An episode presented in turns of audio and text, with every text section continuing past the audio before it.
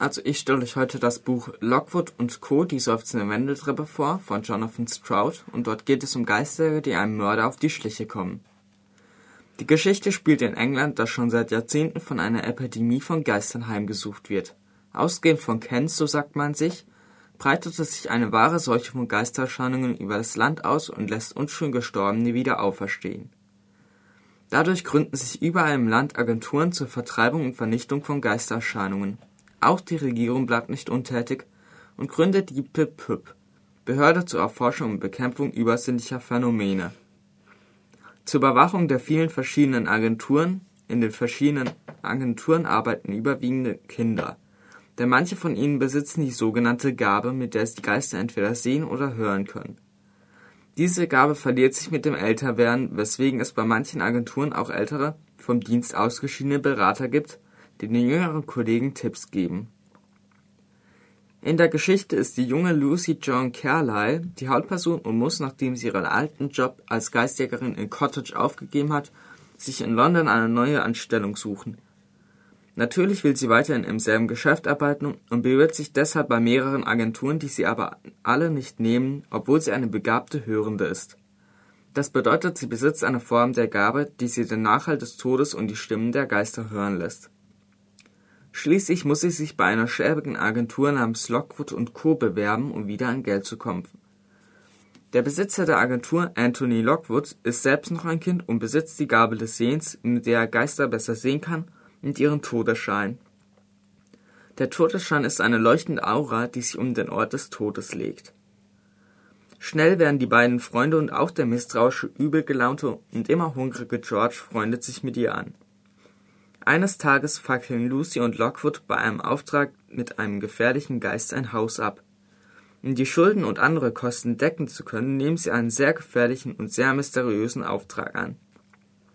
Es entwickelt sich eine sehr komplizierte und verzwickte Geschichte, die ich hier jetzt gar nicht richtig beschreiben kann. Aber am Ende geht nach einem langen Katz-und-Maus-Spiel mit dem Tod alles gut aus und sie klären auch noch einen Mord auf. Dieses Buch ist eine Mischung aus Krimi und Fantasy und wenn du es später am Abend liest, lässt es dir eiskalt über den Rücken laufen und du guckst dir erst einmal über die Schulter und vergewisserst dich, dass kein warmender Schatten mit knochigen, klauenhaften Fingern nach deiner Kehle greift. Ich glaube, dieses Buch ist nichts für schreckhafte Menschen, denn allein die Vorstellung an das erste Kapitel jagt mir noch jetzt einen Schauder über den Rücken und lässt meine Glieder gefrieren, was im Übrigen im Buch als die gefährliche Geisterstarre erwähnt wird, die eintritt, während ein Geist sich manifestiert. Aber ich will euch jetzt wirklich keine Angst machen, denn dann habt ihr bestimmt keine Lust mehr, das Buch zu lesen. Und ich sage euch, wenn ihr einmal damit angefangen habt, lest ihr dieses Buch mit 427 Seiten in zwei Tagen. Also ich lese euch jetzt eine Stelle aus dem Buch vor, in der Lucy zu Hause in ihrem Bett liegt. Ich riss die Augen weit auf. Dunkelheit. Nur der Umriss des Gaubenfensters war zu erkennen und hinter den Scheiben der rötliche Londoner Nachthimmel. Ich lauschte, hörte aber nur mein eigenes Blut in den Ohren rauschen. Mein Herz schlug so heftig, dass ich glaubte, die Bettdecke müsste auf und ab hüpfen. Alle meine Muskeln zogen sich zusammen. Ich nahm jede Kleinigkeit wahr, fühlte mit jedem Quadratzentimeter Haut den weichen Stoff des Nachthemds, das warme Laken unter mir, die Pflaster auf den Wunden. Meine Hand, die auf dem Kissen lag, zuckte unwillkürlich, die Handfläche wurde schweißnass. Ich sah und hörte nichts, aber ich wusste es. Ich war nicht allein im Zimmer. Ein kleiner Teil meines Verstandes rief mir zu, ich solle fliehen. Wirf die schwere Decke ab, spring aus dem Bett. Was ich dann tun sollte, wusste ich nicht, aber alles war besser, als wehrlos dazulegen und mit zusammengebissenen Zähnen gegen die Panik anzukämpfen. Steh auf, reiß die Tür auf, renn nach unten, tu was. Ich blieb ganz still liegen. Etwas sagte mir, dass zur Tür laufen vielleicht doch keine gute Idee sein könnte weil ich nämlich gesehen hatte, was hatte ich eigentlich gesehen? Ich wartete, wartete auf das Licht. Manchmal können drei Minuten eine lange, lange Zeit sein. In den Tiefen der Geisterlampe und ihrer Schaltkreise unten an der Straßenecke sprang der Mechanismus an. Hinter den großen runden Linsen entzündeten sich die Magnesiumbirnen und tauchten die Straße in grelles weißes Licht. Hoch oben in meinem Dachfenster tauchte der Schein auf. Mein Blick flog zur Tür. Da! Der Kleiderhaufen auf dem Stuhl. Sein Umriss war schwarz und formlos, aber er war höher als sonst. Viel höher, als er hätte sein dürfen.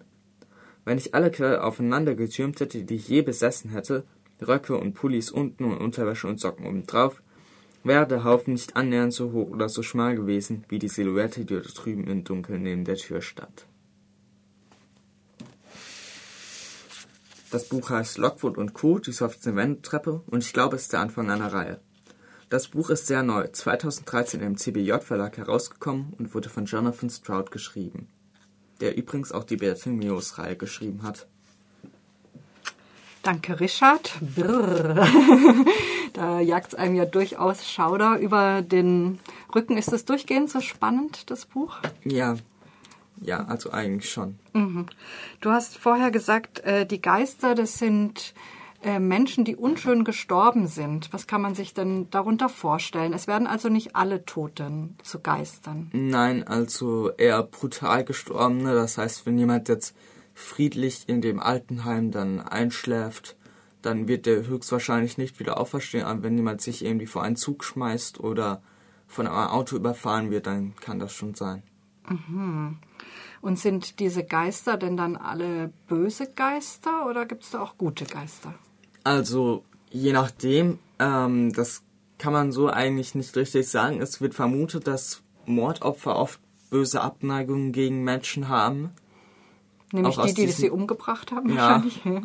aber auch andere Menschen aus dem Grund kann man jetzt eigentlich nicht richtig sagen, weil man kann sich ja nicht in die Geister hineinversetzen und auch nicht in ihr früheres Leben richtig.